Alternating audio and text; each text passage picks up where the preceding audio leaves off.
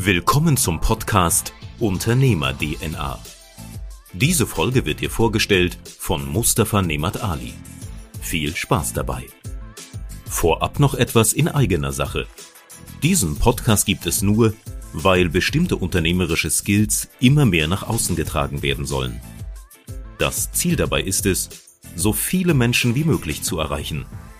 Tue uns und auch dir einen riesigen Gefallen und teile diese Folge mit Freunden und Bekannten.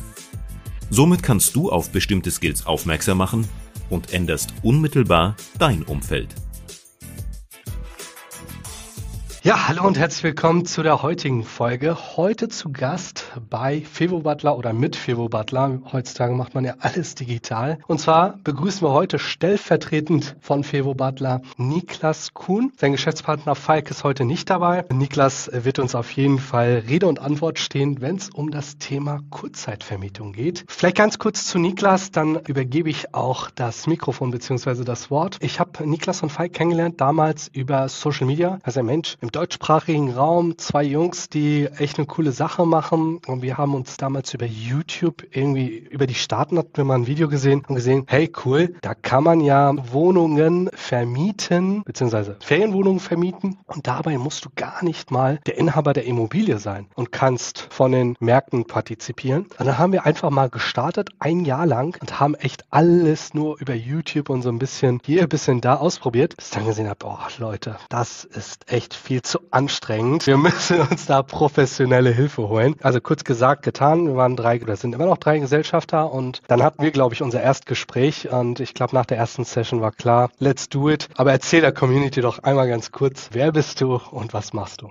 Sehr cool. Vielen Dank für die tolle Einleitung. Ich bin Niklas vom Fevo Butler. Ich bin der Gründer mit Falk natürlich zusammen, mein Geschäftspartner. Wir haben ungefähr den Fevo Butler gegründet, also richtig damit gestartet, sagen wir mal vor anderthalb Jahren. Davor haben wir tatsächlich tatsächlich einfach nur die ganze Zeit for free Wissen rausgehauen. Es war nämlich am Anfang gar nicht gedacht, dass wir damit irgendwie mal großartig Geld verdienen, sondern der Hintergrund bei uns war nämlich damals eher, dass wir selber sehr, sehr groß ins Ferienwohnungsgeschäft eingetaucht sind, haben selber über 100 Ferienwohnungsinserate gelauncht. Das war ungefähr vor fünfeinhalb Jahren haben wir ungefähr angefangen. Dann waren wir auf einer Geschäftsreise in Berlin, haben im Airbnb in einem Zimmer geschlafen und haben dann halt quasi ich auf der Matratze auf dem Boden und Falk hat eben auf so einer reingezimmerten zweiten Etage in diesem Zimmer mit seiner Verlobten geschlafen geschlafen. 70 Euro hat das die Nacht gekostet. Und als wir das halt irgendwie gesehen haben, dachten wir uns, ey, wenn die hier 70 Euro in Berlin für ein Zimmer bekommen, dann können wir das bei uns in der Heimatstadt in Wuppertal sicher auch machen. Und haben quasi einfach mal dreist damit angefangen. Und das war dann quasi unsere erste Wohnung, die wir angemietet haben, möbliert haben und anschließend als Kurzzeitvermietungsobjekt auf Plattformen wie Airbnb und Booking.com weitervermietet haben. Man sagt auch quasi Arbitrage-Geschäft dann zu, weil wir quasi Wohnung anmieten, diese möblieren und diese Differenz von Anmietung zu möblierten Objekt, was den Umsatz quasi über die Plattform Plattform reinspielt, ist ja quasi dann dein Gewinn, natürlich Abzug der Kosten. Aber so haben wir dann quasi gestartet und dann habe ich meine Leidenschaft, nämlich die Videografie, die ich bis zu dem Zeitpunkt immer hatte, die ich immer ausgeübt hatte, einfach genommen und habe gesagt, ey, lass doch einfach mal Content machen zum Thema Ferienwohnung. Das funktioniert doch ganz gut bei uns. Und irgendwie haben wir mal gesehen, dass unsere Wohnungen besser performt haben als andere auf dem Markt, weil wir Pricing-Strategien hatten, also dynamisches Pricing, weil wir halt eben auf jeden Fall Know-how hatten, was Marketing angeht und vor allen Dingen auch, was den Algorithmus angeht. Und dann haben wir quasi gesagt, okay, dann stellen wir dieses Wissen einfach online und innerhalb kurzer Zeit haben wir sehr, sehr viele Anfragen bekommen, die wir immer beantwortet haben. Ey, wie macht ihr das? Wie macht ihr das? Irgendwann haben wir dann Coachings gegeben for free, einfach nur, weil wir den Leuten helfen wollten, bis irgendwann der Andrang so groß war, dass wir eine Paywall davor setzen mussten. Und so hat quasi alles angefangen, sich immer weiter zu professionalisieren. Jetzt sind wir ein Team von ungefähr acht Leuten im Consulting-Bereich und bringen halt eben Leuten bei, selber ihre eigenen Ferienwohnungsobjekte perfekt selber zu vermarkten, zu diesen oberen fünf Prozent der Betreiber Betreiber auf dem Markt zu gehören oder halt eben, wenn die komplett neu dabei sind, selber eine Ferienwohnung anzumieten oder halt eben auch ihre eigene Immobilie in eine Ferienwohnung umzuwandeln. So. Mega, mega spannend. Also auch sehr authentisch die ganze Geschichte. Ne? In vielen Punkten finde ich uns selbst, wie wir die erste Wohnung eingerichtet haben, wie wir geschaut haben, dass irgendwie alles an Zubehör da ist, manuell alle Nachrichten noch bearbeitet. also Wahnsinn, Wahnsinn. Aber korrigiere mich, ich glaube, man muss schon irgendwie mal ein bisschen Gefühl dafür haben und gestartet haben, damit man dann später ja, so wie ihr es ja per Excellence macht, in die Systeme geht, oder? Exakt. Wir haben damals bei der ersten Wohnung auch unfassbar viele Fehler gemacht. Also kann die gar nicht alle aufzählen. Das heißt, wir waren am Anfang viel zu günstig. Das heißt, wir haben wirklich völlig unter Marktwert die Wohnung verscheuert, kann man schon sagen. Aber für uns damalige Studenten waren wir vom Mindset her so, boah, das ist doch voll viel Geld, was ihr gerade verdient. 30 Euro die Nacht, boah. Und wenn wir das halt eben auf den ganzen Monat draufrechnen, 900 Euro.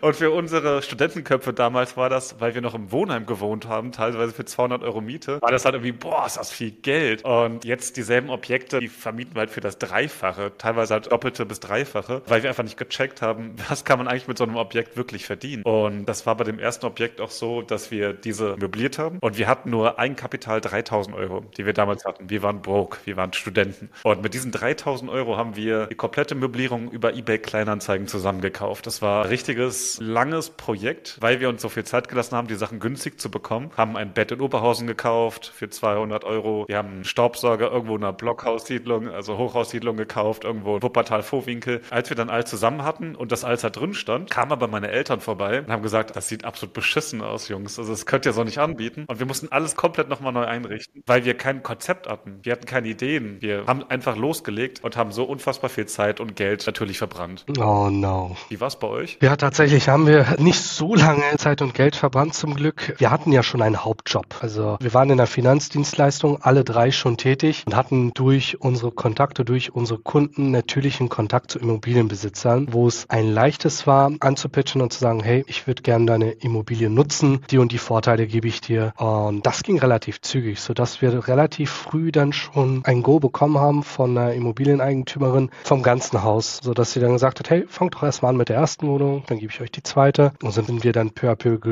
gestiegen und sind jetzt bei vier Wohnungen. Fünf und sechs kommen jetzt nächsten Monat dazu. Und zum Jahreswechsel werden wir dann alle acht Wohnungen, wenn alles gut geht, besetzen, sodass wir dann von einer Wohnung peu à peu gestiegen sind. Und ich glaube, ab Wohnung zwei sind wir bei euch reingegangen. Und das war ja auch nochmal das Ding, wo ich gesagt habe, kannst ja sicherlich bestätigen, Zeitersparnis durch das Know-how von anderen ist einfach etwas, was du nicht unterschätzen darfst. Die fertigen Vorlagen, zu wissen, wie so ein Konzept überhaupt aussehen muss, vom Einrichtungsstil bis hin zu, welche Tools nutzt du da draußen. Da gibt's ja auch von bis und vor allem, was ja bei euch richtig gut ist, mit diesen Live-Calls einfach mal Fragen zu stellen, in der Gruppe mal zu fragen, andere aus der Community zu fragen. Also das hat uns echt viel Zeit und viel Geld gespart und wir sind jetzt in einem ganz anderen Modus unterwegs, sodass wir sagen, okay, wenn wir jetzt die ersten acht Wohnungen haben, aus dem nächsten Step schauen, wie kriegen wir die nächsten zehn auf einmal, die nächsten 20 auf einmal, weil dann weißt du ja selbst, es ist ja wirklich nur ein System, wo du einfach quasi Copy und Pastest und das hat echt super funktioniert. Also Hut ab, habt ihr euch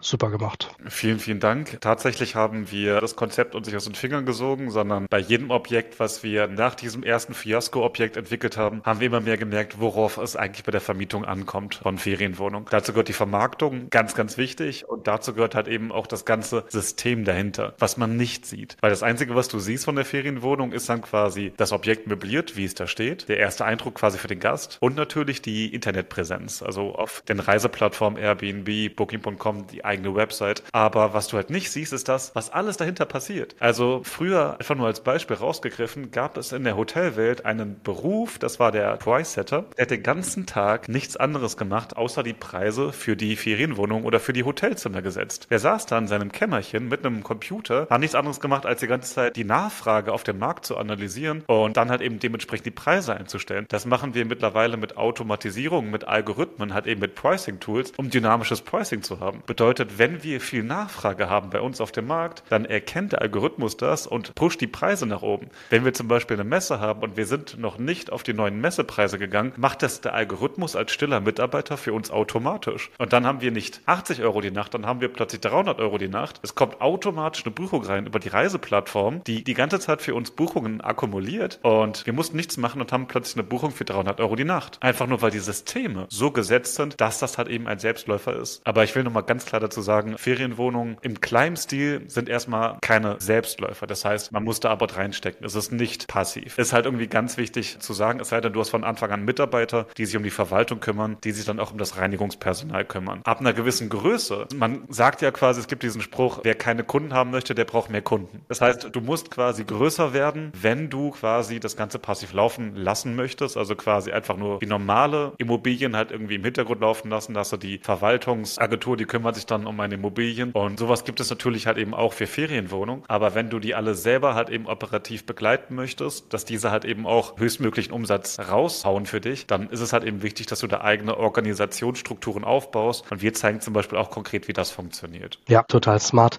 Jetzt ist das Ganze ja, wie du angeteasert hast, ja ein Prozess gewesen. Wenn du jetzt an die Vergangenheit denkst, was waren denn die größten Herausforderungen bei euch am Anfang? Ich glaube, die größten Herausforderungen war Unwissenheit. Das heißt, am Anfang war ja nicht klar, was ist überhaupt möglich. Am Anfang waren halt irgendwie sehr, sehr viele Fragezeichen in deinem Kopf und du hast dir gedacht, okay, ist dieser Preis jetzt okay? Ist der Standort, auf dem wir gerade eine Wohnung entwickeln und gerade 8000 Euro vielleicht ausgeben für Möblierung, für die Miete, für die Kaution, lohnt sich dieser Standort überhaupt? Das heißt, Standortanalyse. Welcher passt? Welchen Preis kann ich dann dafür nehmen? Das ist ja quasi erstmal der Start. Da kommt die Rechtssicherheit. Das heißt, darf ich hier an diesem Standort, der jetzt vielleicht lukrativ ist, weil ich habe den bewertet, kann ich überhaupt eine Ferienwohnung einstellen? Und das ist halt eben das größte Problem, weil da kursieren da draußen halt eben sehr, sehr viele Mythen quasi. Was ist jetzt in Ordnung? Wann muss ich die Wohnung umnutzen? Wann nicht? Wann ist es eine Ferienwohnung? Wann nicht? Muss ich es gewerblich betreiben? Muss ich es nicht machen? Und diesen ganzen Urwald, auch diesen rechtlichen, wo wir auch in vielen Grauzonen sind, auf jeden Fall zu lichten, dafür braucht man ein Konzept. Dafür muss man einfach wissen, wie das funktioniert. Und das sind halt eben die Sachen, die wir am Anfang alle nicht wussten und uns beibringen mussten, indem wir selber zu Architekten gehen und da halt eben Stundenhonorare zahlen. Dass wir selber zu Rechtsanwälten gehen und da Stundenhonorare zahlen. Dass wir selber zu den besten Steuerberatern gehen und da Stundenhonorare zahlen. Und da haben wir halt eben sehr, sehr viel Geld investiert, um dieses Wissen von allen möglichen Quellen quasi zusammenzusammeln und dann quasi in eine Sache zu packen, was dann quasi der Leitfaden ist, um da durchzukommen. Aber ich würde den Ball auch gerne zurückspielen. Was waren bei euch die größten Probleme? Ja, also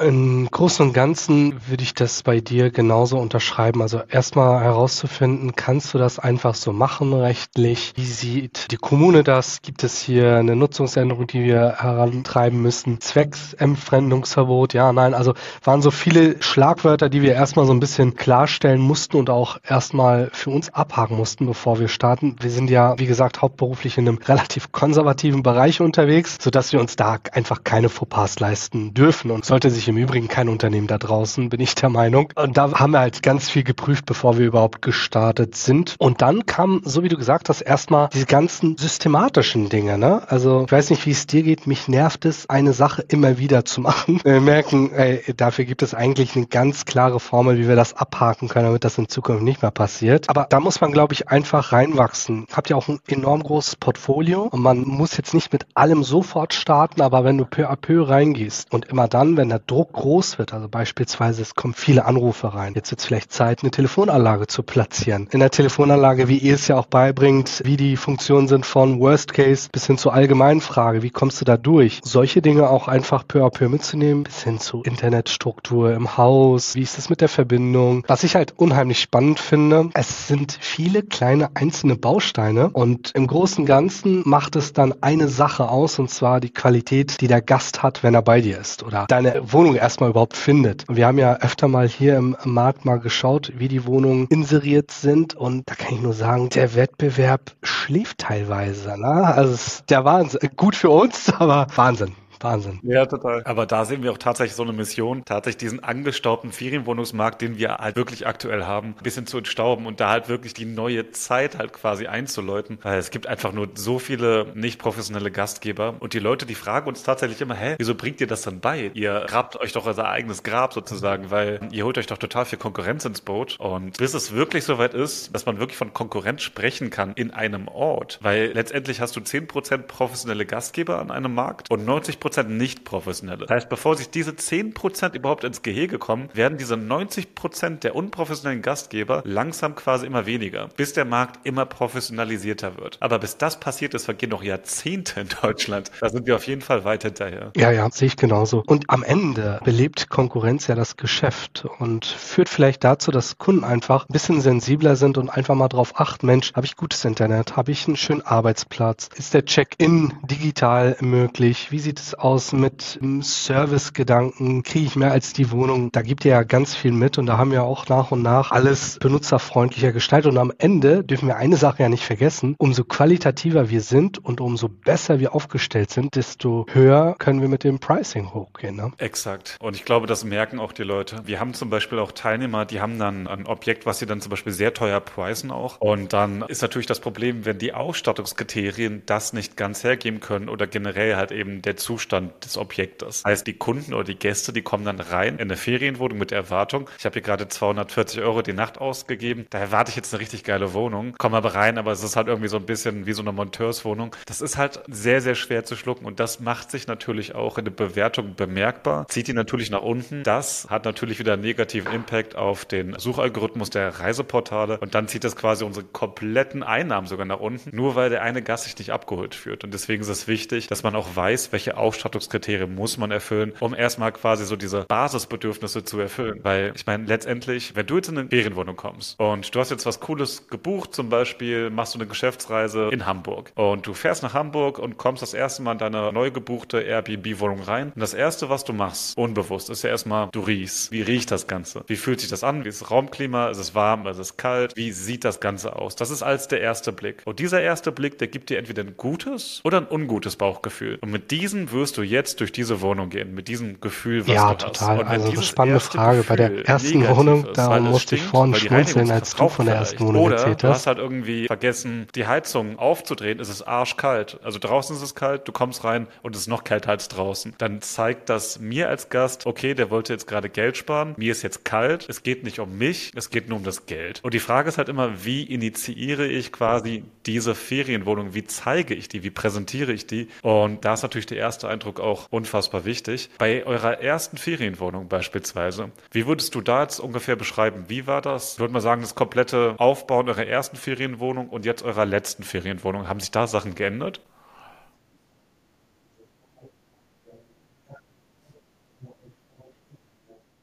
da war das Konzept gar nicht so sehr durchdacht. Wir haben eher geschaut, was ist funktional, was braucht Krass. man und haben einfach nicht auf Farben geachtet, großartig, nicht auf, ja, wenn eine Familie anreist, dass irgendwie ein Kinderbett dabei sein sollte. Also viele Ja. Dinge einfach mal gestartet, ins kalte Wasser gesprungen und auch bei Bewertungen gar nicht darauf geachtet, dass wir aktiv nach Bewertungen fragen, schauen, dass wir am Anfang gute Bewertungen bekommen. Dachten, gut, das wird schon laufen. Zum Glück lief es auch, weil der Markt halt einfach in unsere Karten gespielt hat. Aber im Nachgang, wir haben ja jetzt beispielsweise, jetzt haben wir den 6. Oktober. Zum 1.9. haben wir mit unserer letzten Wohnung gelauncht. Da haben wir in den einen Monat, ich glaube, so viel Umsatz gemacht wie mit unserer ersten Wohnung in drei Monaten. In der gleichen Größe. Und mich ärgert dann sowas, ne? wenn man dann schaut, boah, wie viel Geld hast du da einfach liegen lassen? wie viel Zeit hast du da unnötig investiert? Aber gut. Es muss, glaube ich, einfach mal wehtun, dass man dann sieht, hey, das sollte man vielleicht systematischer machen. Aber das ist ja einfach ein richtig gutes Ergebnis, wenn man auch bedenkt, dass ihr quasi in eurer Launchphase wart, also quasi sogar noch günstigere Preise hattet, als jetzt quasi bei der regulären Vermietung, aber trotzdem habt ihr da so abgeliefert, also da habt ihr einfach richtig guten Job gemacht, kann man einfach mal so sagen. Und wenn dann, dann quasi noch mehr Wohnungen kommen, die dann genauso laufen, dann seid ihr sehr, sehr schnell irgendwann profitabler als die Agentur. Ja, ich befürchte tatsächlich auch. Aber anyway, das ist ja das Schöne. Man kann ja, also vieles aus unserem Finanzdienstleisteralltag nehmen wir auch mit. Und wir sind ja tagtäglich im Gespräch mit anderen Kunden, Geschäftspartnern. Ähm, und das kannst du einfach ummünzen. Ich glaube, da ist uns schon ein bisschen oder liegt uns einfach nahe, dass wir da ein bisschen mehr drauf geachtet haben. Allein schon, dass wir nach wie vor persönlich an die Telefonate gehen. Wir teilen uns das dann auf und die Leute haben einfach einen persönlichen Ansprechpartner. Das macht schon sehr viel aus, als wenn du jetzt einfach per Nachricht beziehungsweise per Callcenter rangehst. Irgendwann wissen wir, müssen wir dorthin gehen. Aber was machen wir jetzt schon auf dem Weg? Wir sammeln, sammeln, sammeln, so wie es ja auch macht, machen ganz klare Kataloge, wenn Frage A, dann Antwort B, wenn Frage C, dann Antwort D und so weiter. Dass wir das von jetzt an schon sammeln und auch bestimmte Formulierungen mitgeben, dass wir es, wenn wir es später abgeben, ganz klar sagen, hey, übrigens, das erwarten wir, so sind es die Gäste gewohnt und wir würden euch bitten, das auch folgendermaßen durchzuführen. Super gut. Also gerade, du hast ja quasi auch gerade von Agentur gesprochen. Was wir zum Beispiel mal wieder gefragt bekommen, ist halt eben, wie es da mit Absicherung aussieht, halt generell beim Thema Natürlich. Ferienwohnung, weil viele Leute, die starten halt irgendwie und wollen natürlich halt irgendwie diese auch die Vollkasko-Mentalität, sage ich jetzt einfach mal, aber halt eben auch alles absichern. Glaubst du halt irgendwie, man braucht irgendwie jede erdenkliche Versicherung oder gibt es da wirklich welche, wo du sagen würdest, okay, das lohnt sich wirklich für Gastgeber? Da kann man auf jeden Fall 90 Prozent der Fälle vielleicht mit ausschließen Oder was gibt es überhaupt für Fälle, die da überhaupt passieren können?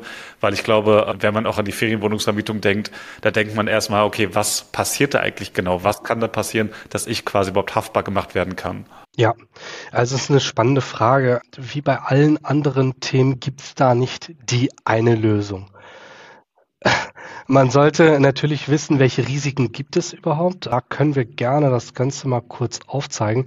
Ich würde mal hier probieren, meinen Bildschirm zu teilen. So, jetzt sollten wir theoretisch ein leeres Blatt sehen, richtig? Jawohl. Perfekt. Und zwar ist eigentlich jedes Unternehmen so ähnlich aufgebaut. Wir werden jetzt einfach nur auf ein paar spezielle Besonderheiten in dem Geschäftsmodell, was wir heute besprechen, nochmal eingehen. Aber du hast ganz treffend. oben einfach entsprechend den Geschäftsführer, den Gesellschafter. In eurem Fall sind es ja sogar zwei. Es hängt davon ab, welche Gesellschaftsform ihr habt. Welche habt ihr beispielsweise bei euch? Wir haben eine GbR, aber machen gerade tatsächlich eine Transformation zu einer GmbH, aber jetzt gerade noch GbR. Alles klar. Spielt auch keine Rolle, ob Einzelunternehmen oder Kapitalgesellschaft. Wir gehen mal hier ruhig von der GmbH aus. Das vereinfacht unsere Ansprache bzw. unser Schaubild nochmal ein bisschen. Das ist quasi die Spitze. Danach kommt natürlich die Ferienwohnung. Im besten Fall sind es sogar noch mehrere Ferienwohnungen. Entschuldigt bitte meine kindliche Malweise, aber man erkennt es, glaube ich. Mhm. Sehr gut. Und darunter haben wir dann im besten Fall natürlich später auch Mitarbeiter, die tätig sind. Ne? Und zu dem Betrieb kommen natürlich monatlich Umsätze. Wir haben später auch mal einen Fuhrpark mit Firmenfahrzeugen und so weiter. Vielleicht noch mal ein Lager, wo bestimmte Dinge eingelagert sind, sodass das Unternehmen an sich im Kern separat betrachtet werden muss. Und wenn wir jetzt anschauen, okay, wir haben hier die Gesellschaft, dann gehen wir einfach immer von oben nach unten. Es fängt ja immer in der Idee mit den Köpfen an. Und die Köpfe sind jetzt in dem Fall ja du und Falk beispielsweise. Bei den Geschäftsführern, bei den Gesellschaftern sollte man sich immer in erster Linie das Thema Haftung anschauen. Vor allem bei der GmbH ist die sogenannte DNO-Absicherung wichtig, denn Theoretisch haftest du ja nur bis mhm. zum Stammkapital. Das sind in der Regel 25.000 Euro. Man kann das Ganze auch etwas optimierter gestalten, indem man nur 12.500 einzahlt, mit dem Rest dann auffüllt, also mit 12,5 schon starten. Aber Stammkapital, das ist immer das, was man vor Augen hat. Wenn du oder Falk jetzt etwas macht, womit ihr einem anderen Gast beispielsweise oder Geschäftspartner einen Schaden zuführt, dann seid ihr über diese Stammeinlage heraus haftbar. Das wissen viele nicht. Und das kann man einfach in Form einer DNO-Absicherung absichern. Und bei dieser DNO-Absicherung zahlt quasi die GmbH für die Managerhaftpflicht von Falk und Niklas. Dann ist man damit durch. Das war die Haftungsthematik. Dann geht es natürlich weiter, ist aber viel auch Privates. Wie sieht es mit der steueroptimierten Form der Altersversorgung aus? Wie sieht es mit der Gesundheitsabsicherung aus, ob gesetzlich oder privat? Wie sieht es natürlich mit der Einkommensabsicherung aus, wenn ich mal irgendwie nicht arbeiten kann? Dann bin ich schon schlank hier im oberen Bereich durch. Das ist relativ easy, kannst auf jedes Unternehmen übertragen. Wenn wir uns den Betrieb ja. anschauen, da ist die einzige Herausforderung bzw. Besonderheit, dass jede Ferienwohnung bzw. Ferienhaus einen separaten Risikoort hat. Das heißt, dort muss man vor allem bei der Inhaltsabsicherung, also alles das, was an Waren, Möbeln, Technik drinne ist, ganz klar beachten, dass in der Police festgehalten ist. Das heißt dann wortwörtlich ungefähr mitversichert gilt. Ja. Und dann werden die Anschriften hintereinander angegeben. Und das ergibt insgesamt eine Versicherungssumme. Dann hast du die Inhaltsabsicherung abgehakt. Das ist damit dann durch.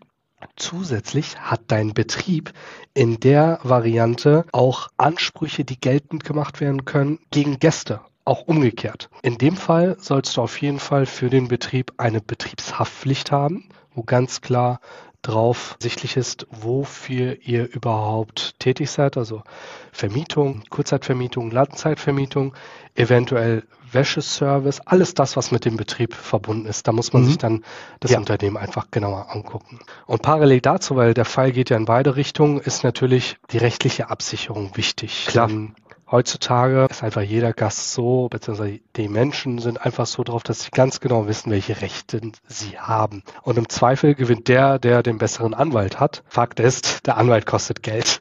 Und diese Kosten kannst du einfach über die Firma laufen lassen. Der Betrieb ist abgesichert und vor allem die Mitarbeiter sind auch abgesichert. Falls da mal bei den Mitarbeitern irgendwas passiert, kann man immer sagen, hey, hier haben wir Anwalt XY, der ist unser Ansprechpartner und der rechnet einfach über unsere Versicherung ab. Mhm. Sag mal, das Ganze klingt immer so hypothetisch. Weißt du, was ich meine? Wenn da was passiert, wenn ihm was passiert, kannst du da zum Beispiel einen konkreten Beispiel nennen oder ein konkretes Beispiel zu, zufällig vielleicht sogar aus dem Ferienwohnungsalltag, den du auch selber hast? Wow. Ja, lass uns gleich mal von oben anfangen bei der DNO-Absicherung. Das war jetzt kein Airbnb-Arbitrage-Modell, aber auch eine Kapitalgesellschaft, in der zwei Geschäftsführer tätig waren. Der eine Geschäftsführer hat jetzt einen Niederlassungsleiter eingestellt und hat diesen Vertrag quasi abgeschlossen und der Niederlassungsleiter war dann aktiv. Und im Nachgang hat sich herausgestellt, dass dieser Niederlassungsleiter gar nicht befähigt war, das zu tun, was er da tut hat dann entsprechend als Prokurist Verträge aufgesetzt. Die Verträge sind alle gegen die Wand gelaufen. Der Schaden, der dort entstanden ist, waren ungefähr 300.000 Euro. Jetzt ist es für den Mitarbeiter schnell abgehakt. Der wird schnell gekündigt. Das Ganze geht vielleicht vor dem Arbeitsgericht. Aber dem Unternehmen ist jetzt ein Schaden von knapp 300.000 Euro entstanden. Und in dem Fall haftet eine DNO-Absicherung dafür mit der ganz klaren Vorgabe, und das ist ein Disclaimer an alle Unternehmen da draußen, weil viele denken, ja, ich habe eine DNO-Versicherung, ich kann jetzt mhm. alles machen da draußen. Ist natürlich nicht so einfach. Jedes Unternehmen sollte auch da Systeme, Compliance-Richtlinien festhalten, dass man ganz klare Checklisten hat. Wenn ein Mitarbeiter eingestellt wird, dann beachten wir X, Y, Z. Führungszeugnis, beispielsweise Bonität, Qualifikation. Wenn das abgehakt ist und der Mitarbeiter irgendwie verfälscht hat oder gar nicht erzählt hat, was da wirklich Sache war oder irgendwas gefälscht hat in dem Fall, dann haftet auch eine DNO-Versicherung dafür. Und das wäre so ein klassischer Fall von, ein Gesellschaft hat einfach eine falsche Entscheidung getroffen. Wir haben jetzt einen Schaden für den Betrieb und das könnten wir entsprechend über eine DNO-Versicherung laufen lassen. Beim Betrieb, Haftung, das ist eher mhm. etwas, was öfter mal zutrifft. Ja. Klassisch, ein Gast ist drin und verletzt sich. Verletzt sich an einem Möbelstück, verletzt sich beim Ausrutschen. Verschiedene Sachen können passieren. Immer dann, wenn ein Geschäftspartner, ein Gast in dem Fall, einen Schaden erhält, dann sind wir als Betrieb dafür verpflichtet, diesen Schaden wieder gut zu machen. Und das ist eine klassische Betriebshaftpflicht, die dort greifen würde, um ja. dann den Personenschaden, Sachschaden oder Vermögensschaden einfach in Form von Geld äh, zu begleichen. Aber wie meinst du das genau? Also wenn wir zum Beispiel einen Gast haben und ähm, sagen wir mal, der steht jetzt in der Dusche und rutscht aus und fällt hin. Ähm, kann man nicht sagen, selber schuld? Kann man theoretisch schon, aber mhm. der Gast wird in, also in den meisten Regeln Schadensersatzansprüche geltend machen und zwar gegen euch als Gesellschaft. Im Einzelnen muss man natürlich prüfen. Es gibt immer Teil der Mithaftung, die der Gast trägt. Wenn beispielsweise beim Duschen ausrutscht, muss man halt schauen, okay, war irgendwie Shampoo auf dem Boden, ist irgendwie was passiert oder war einfach die Dusche nicht richtig gewartet. Und du hast halt immer einen Haftungsfall, der aufploppt. Im Übrigen könnte die Betriebshaftpflicht auch sagen, nee, unsere Gesellschaft hat keinen Haftungsanspruch ja, okay. gegenüber, lieber Gast. Wir haben alles akkurat sauber gemacht. Wir wehren diesen Schaden mhm. ab. Das macht aber die Betriebshaftpflicht in dem Fall, nicht ihr als Gesellschaft. Also sie wehrt auch unberechtigte Ansprüche ab. Da vielleicht eine ganz interessante Frage. Gibt es eigentlich die Möglichkeit zum Beispiel, dass jemand dann quasi vor Ort rauskommt, zum Beispiel in so einer Ferienwohnung und dann zum Beispiel sagt, ey, hier haben wir auf jeden Fall ein Risiko, das könnte halt irgendwie ein Problem sein. Jetzt ist da zum Beispiel eine offene Stromleitung, die da in der Wand ist und die ploppt raus. Und dann gibt es da irgendwie so jemanden auch, den man dann da rausschickt, bevor man dann quasi sagt, okay, ihr braucht auf jeden Fall eine Versicherung? Das ist eine gute Frage. Bislang habe ich es noch nicht gesehen. meistens, meistens fahren die Regulierer wirklich raus, wenn es größere mhm. Schäden sind, um dann vor Ort auch zu sehen, wie ist der Schaden entstanden, gibt es da einen kausalen Zusammenhang, liegt vielleicht auch das Problem in den Abläufen des Unternehmens, dass da beispielsweise irgendwas nicht gewartet wurde oder Leitungen offen lagen etc. Das wird schon geprüft, aber im Vorfeld wird kaum was geprüft. Darum sollte man, und das ist eine gute Frage, im Vorfeld auf jeden Fall darauf achten, dass die Betriebshaftpflicht nicht einfach eine normale Betriebshaftpflicht ist. Die kriegst du ja im Internet ganz normal über diverse Plattformen, dass man dort so viele Aktennotizen wie möglich hat, die das Unternehmen klar definieren und ganz klar aufzeigen, was macht dieses Unternehmen überhaupt, um Gewinne, um Umsätze zu erzielen? Muss ich dann quasi jede hm. Ferienwohnung einzeln versichern oder läuft das dann alles über das Unternehmenskonstrukt? Ja, theoretisch ist es so, zumindest bei unseren Kunden, dass sie jährlich einmal einen Fragebogen bekommen. Du kennst es vielleicht auch in anderen Konstellationen, bei der Autoversicherung beispielsweise. Und dort gibst du einfach an, welche Veränderungen gibt es in der Mitarbeiterzahl, im Umsatz. Und dort würde dann entsprechend auch, haben wir gerade tatsächlich auf dem Tisch liegen, jetzt habe ich meinen Tisch natürlich sauber gemacht, für unsere Ferienwohnung, da müssen wir die Versicherungssumme anpassen, weil wir, wir erinnern uns ja mit zwei Wohnungen gestartet sind. Jetzt sind wir schon bei vier Wohnungen. Das heißt, die Versicherungssumme wird dort in der Inhaltsversicherung einfach verdoppelt. Haftungstechnisch haben wir keine Mitarbeiter eingestellt. Umsätze sind gestiegen. Das gehen wir an und das wird natürlich ein bisschen teurer für uns, aber wir haben es dann sauber abgesichert und das wird Jahr für Jahr abgefragt. Super, klingt sehr interessant. Auf jeden Fall. Also wichtig ist, dass man dort diese Haftungsthematik sauber durchgeht. Und parallel dazu sind wir ja stehen geblieben bei dem Fall, der in die andere Richtung geht. Das sind die rechtlichen Themen, so wie gesagt. Und mittlerweile, du kannst ja mhm. gleich mal erzählen, ob ihr dieses Thema für euch abgehakt habt, Definitiv, ist das Thema mhm. Cybersicherheit echt ein Riesenthema geworden. Ich muss fairerweise sagen, in dem Geschäftsbetrieb habe ich bislang noch keinen Versicherungsfall erlebt, wird aber hundertprozentig noch kommen ob es irgendwelche Hackerangriffe sind, ob es äh, Angriffsversuche über die Website sind. Das Thema Cybersicherheit ist aktueller denn je und da sollte man zusätzlich zu der Infrastruktur im Unternehmen schauen. Gut, wenn man alle Backups, alle Checkups, äh, Passwortsicherheit etc. abgehakt hat, kann man das Ganze vielleicht noch in der Cyberabsicherung absichern, denn wenn gar nichts mehr digital geht, dann sind unsere Unternehmen vor allem in der Ferienvermietung handlungsunfähig und wir müssen weiterhin unsere Löhne, Kosten etc. bezahlen.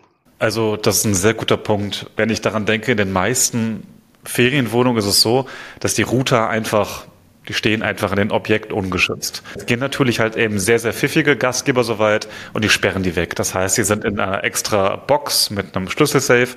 Das heißt, du kommst da halt eben nicht ran. Das Problem an deiner Sache ist, dass wir auch viele Gäste haben, die brauchen direkten LAN. Zugang zu dem Router.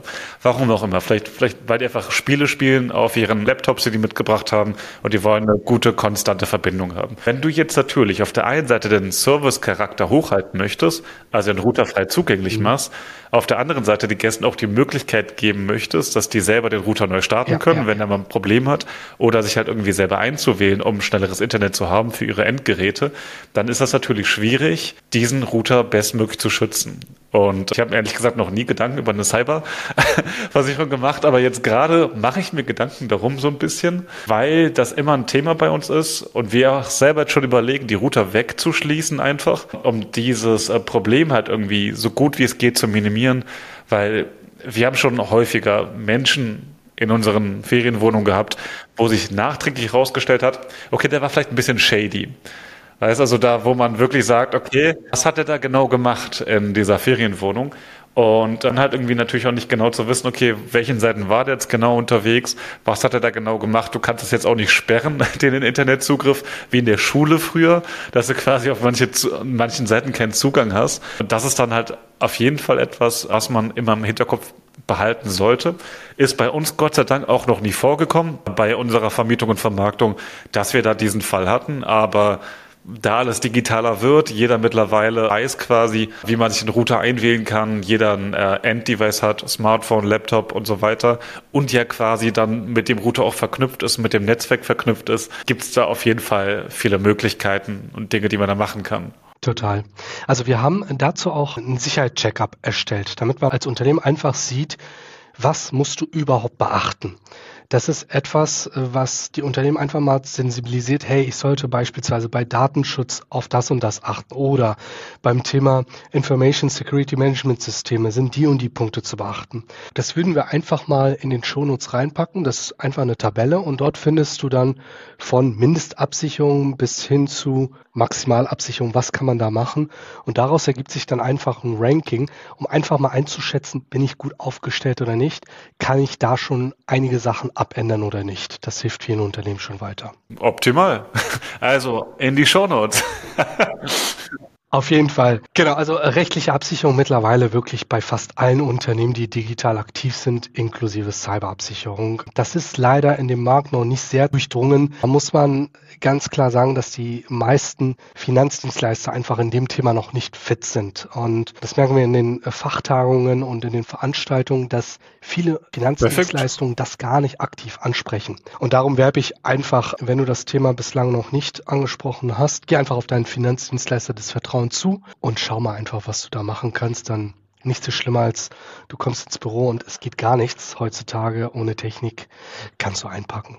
Genau, dann haben wir tatsächlich den Betrieb soweit abgehakt. Hier sieht man hier nochmal dieses Euro-Zeichen. Das sind einfach die liquiden Mittel, die entstehen. Das ist nochmal ein Thema für sich. Also da kannst du kurz-, mittel-, langfristig steueroptimiert in Form der Teilfreistellung mhm. beispielsweise 80 Prozent der Gewinne, die du als Gesellschaft investierst, einfach steuerfrei mhm. verbuchen. Hm, würde ich, wie gesagt, so ein bisschen äh, separat betrachten. Vor allem in der Gründungsphase wissen wir, dass wir das Kapital wieder reinvestieren, um neue Immobilien aufzubauen.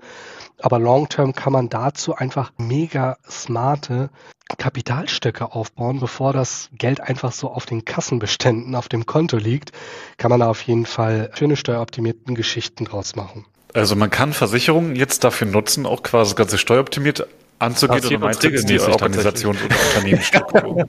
Also äh, die Versicherung an sich ist es nicht. Bei uns in dem Fall wäre es die Allianz Global Invest. Das ist unser Partner, der verwaltet das Geld einfach.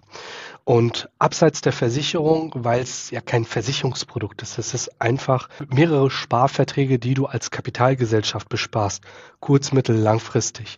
Und dafür kannst du dann entsprechend, je nachdem, wie du investierst, diese Steuervorteile abziehen als Unternehmen.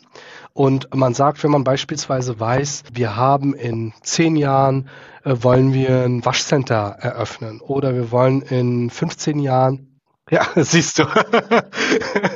du weißt auch, worauf ich hinaus will. Du kannst ja also quasi dein Kapital, was du später teuer von einer Bank einholen müsstest, beispielsweise, komplett eigenständig aufbauen.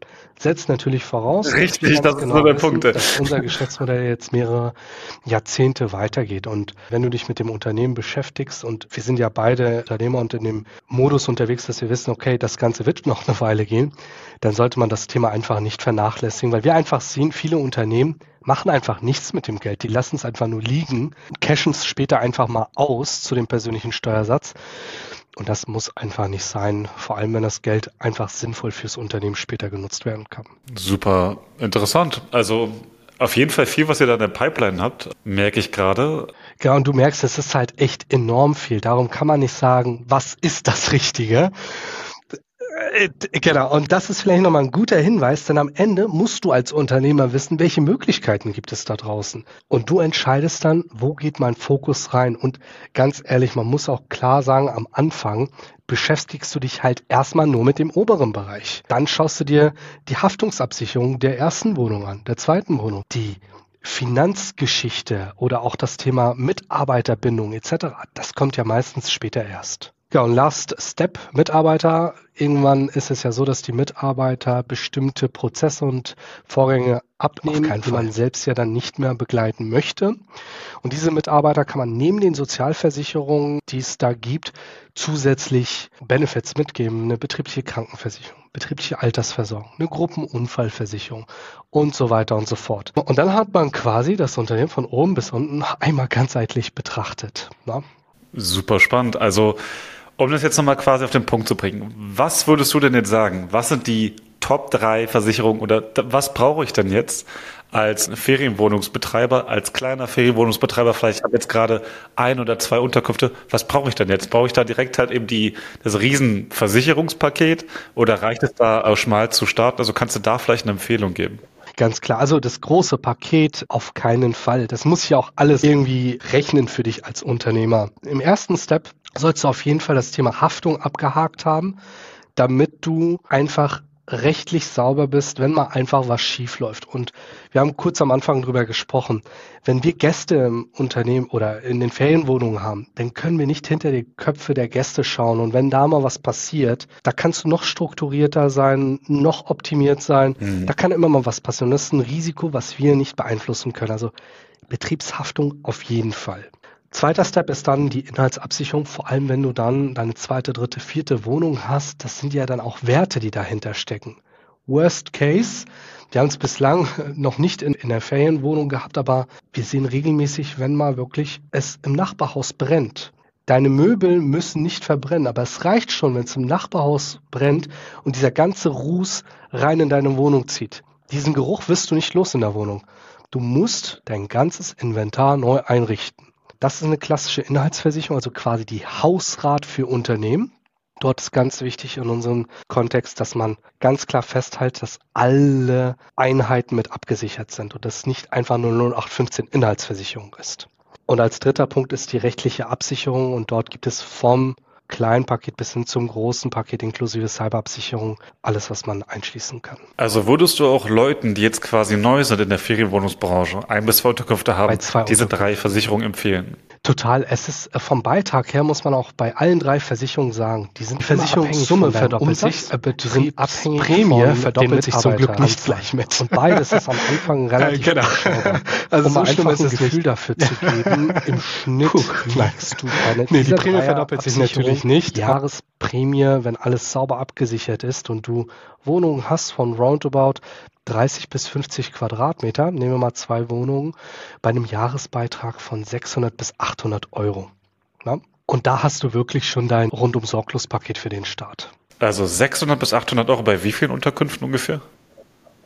Bei zwei Unterkünften. Du hast ja quasi, glaube ich, gesagt, das verdoppelt sich dann quasi bei vier Unterkünften. Total. Ah, okay. Das ist doch mega. Gut, dass wir das geklärt haben. Und da gibt es ja auch diverse Möglichkeiten, ja. das Ganze auch mit einem Selbstbehalt zu bestücken, dass es dann auch nicht allzu teuer wird etc. Aber das sind dann Feinheiten, die man sich dann im Nachgang anschauen sollte. Also okay, super spannend. Das bedeutet, egal ob ich jetzt ein Neueinsteiger im Bereich Ferienwohnung bin, der sich absichern möchte, oder ob ich jetzt halt irgendwie schon selber 50 Unterkünfte in der Vermietung und Vermarktung habe, für mich wäre quasi immer diese drei relevant, also diese drei Versicherungen.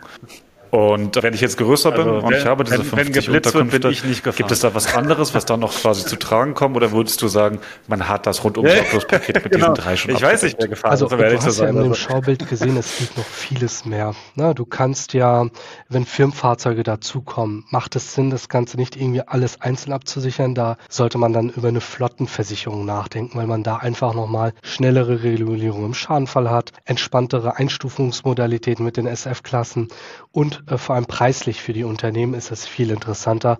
Da muss man auch nicht schauen, hey, fährt Mustafa mit dem Auto, fährt Niklas mit dem Auto, wie auch immer. Da kann jeder im Irgendwann machen wir es doch. Fahrzeug in einem fahren. Jahr und dann, Vorteile, dann hören wir den Podcast an. das ist schon mal immer gut. Mustafa auch nicht, Falk ist da gefahren.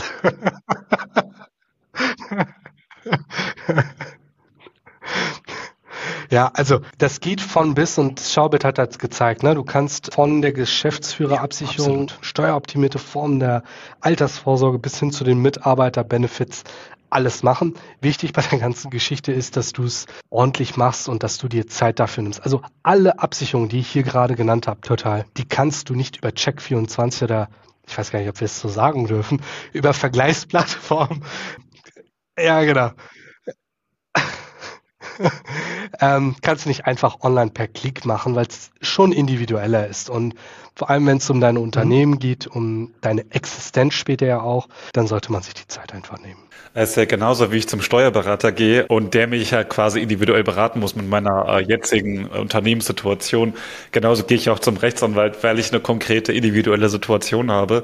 Dann ist es ja irgendwie komisch, dass ich dann Versicherungsfälle dann mit Check24 mache und versuche quasi die Brechstange auf alles anzuwenden. Äh, das ist ja genau das. Das heißt, ich versuche auch hier individuelle Beratung für meinen konkreten Fall zu finden. Und den finde ich dann speziell über Versicherungsgesellschaften. Das Problem ist tatsächlich bei uns immer gewesen, wir haben viele angefragt, aber viele hatten das, dieses Thema Ferienwohnung gar nicht auf dem Schirm.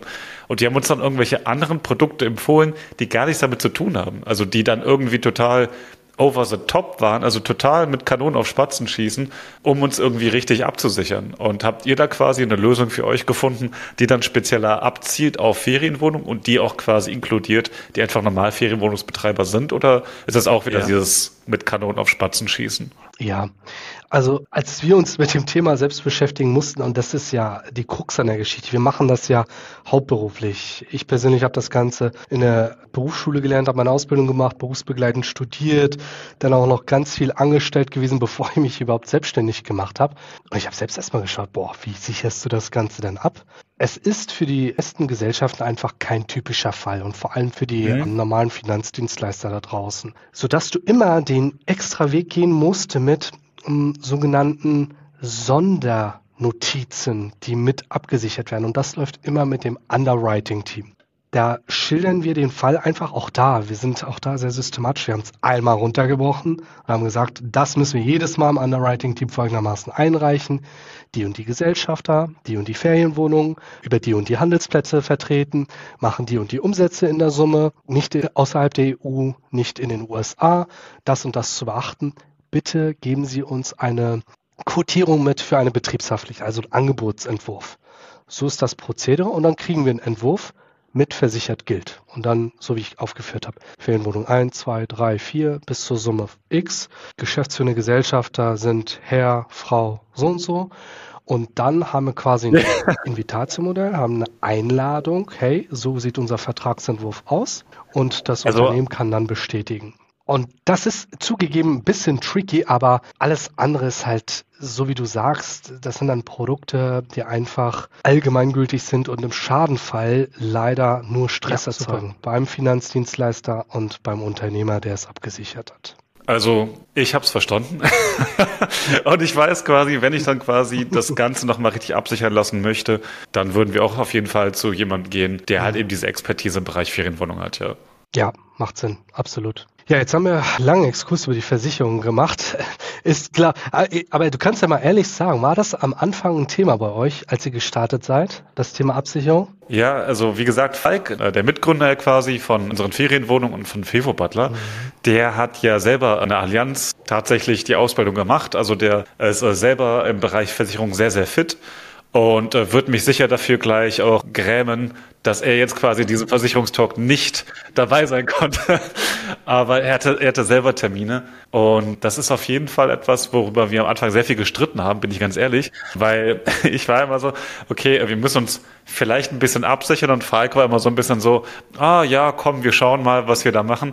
Und er hatte tatsächlich sehr, sehr viele Leute angefragt, unter anderem auch bei anderen äh, Versicherungsgesellschaften. Und der sagt immer, die haben immer nur dieses, diese große All-Inclusive-Pakete. Und die haben nie das, was wir wirklich brauchen. Und er weiß ja selber, was wir brauchen. Und deswegen hat er den sogar sagen können, ey, wir brauchen das für unsere Unterkünfte, die Ferienwohnung, die sollen abgesichert sein für den Fall, dass da irgendwas passiert, was nicht in unserer Macht steht, was wir nicht gerade irgendwie in unserem Kopf haben, damit wir einfach nur unser Ferienwohnungsbusiness aufbauen können ohne dass wir direkt daran denken müssen, dass jetzt irgendjemand bei uns in der Wohnung stirbt. Und wir, wir haben da jetzt irgendwie ein großes Problem mit, weil wir sind da halt irgendwie nicht gegen abgesichert.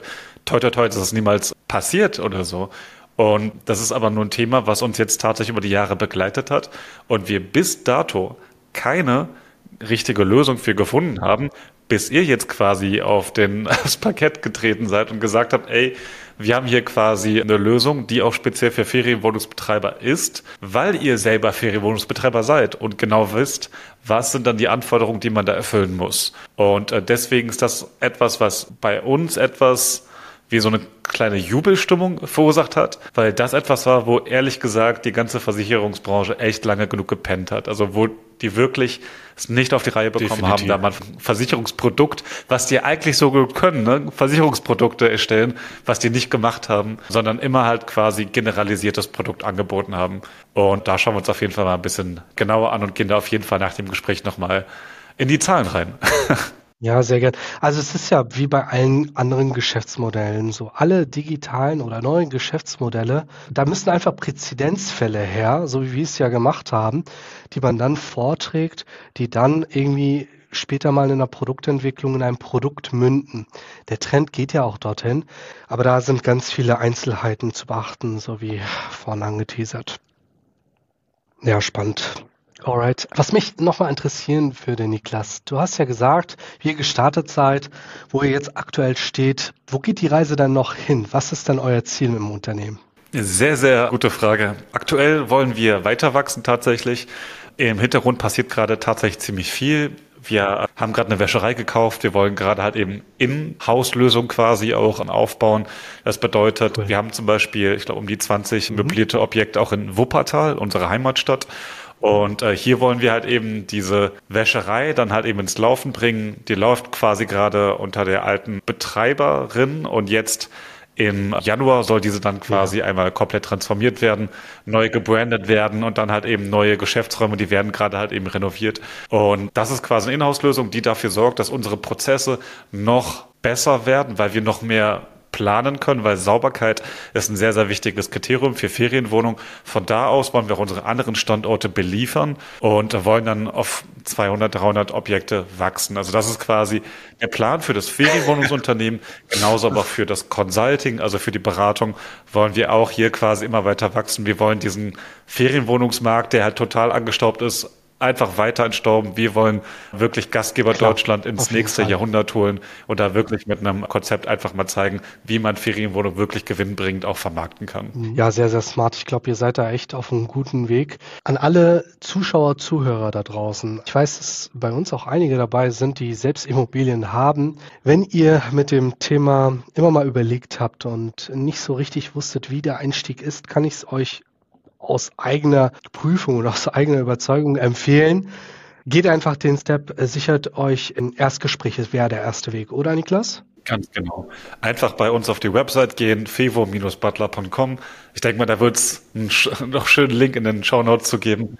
Und darüber kann man sich dann quasi austauschen, ob überhaupt das, was du quasi möchtest, dass es überhaupt zu uns passt, was du vorhast. Hast du vielleicht bestehende Immobilien, die du jetzt zu möblierten Wohnungen quasi entwickeln möchtest? Oder möchtest du selber Wohnungen anmieten und diese dann quasi für das Dreifache dieser Miete oder natürlich halt eben mehr selber weitervermieten. Das ist, denke ich mal, klar, oder? genau, wie das funktioniert. Dafür gibt es die Erstgespräche, um dann halt eben auch die Potenzialanalyse zu machen. Lohnt sich das überhaupt für dich oder halt eben nicht? Total smart, ja. Also ich kann es euch einfach nur wärmstens empfehlen und wenn man wirklich äh, jetzt im Hauptbusiness was macht, so wie bei uns beispielsweise, es ist trotzdem gut machbar, weil ihr selbst vor allem am Anfang entscheidet, mit welchem Zeitinvest und Tito. vor allem mit welchem, ja, mit welchen Grundvoraussetzungen ihr überhaupt Bis startet. Mal, also, lieber. Tata. Go for it und dann hoffe ich, dass ihr auf jeden Fall zueinander findet. Sobald es dann zur Absicherung kommt, nehmt ihr dann zu uns Kontakt auf. Sehr cool. Niklas, ganz, ganz lieben Dank für deine Zeit. Vielen Dank für die Insights. Ich freue mich auf weitere Formate. Wir würden sagen, wie bei allen anderen Folgen, schreibt gerne über Social Media, wenn euch was auffällt. Wenn ihr Fragen habt zu den Themen, dann schreibt sie einfach gerne rein und wir gucken, dass wir beim nächsten Mal dann einfach auf die Fragen eingehen. Super cool. Also Musafa, mich sehr gefreut, war eine coole Folge und wir sehen uns ansonsten beim nächsten Call. Ciao. Wenn dir dieser Podcast gefallen hat, dann vernetz dich auf Instagram, Facebook oder LinkedIn mit Mustafa Nemat Ali. Folge dem Podcast, um keine weitere Folge zu verpassen und hinterlasse gern eine 5-Sterne-Bewertung auf iTunes, damit wir noch mehr Menschen erreichen können.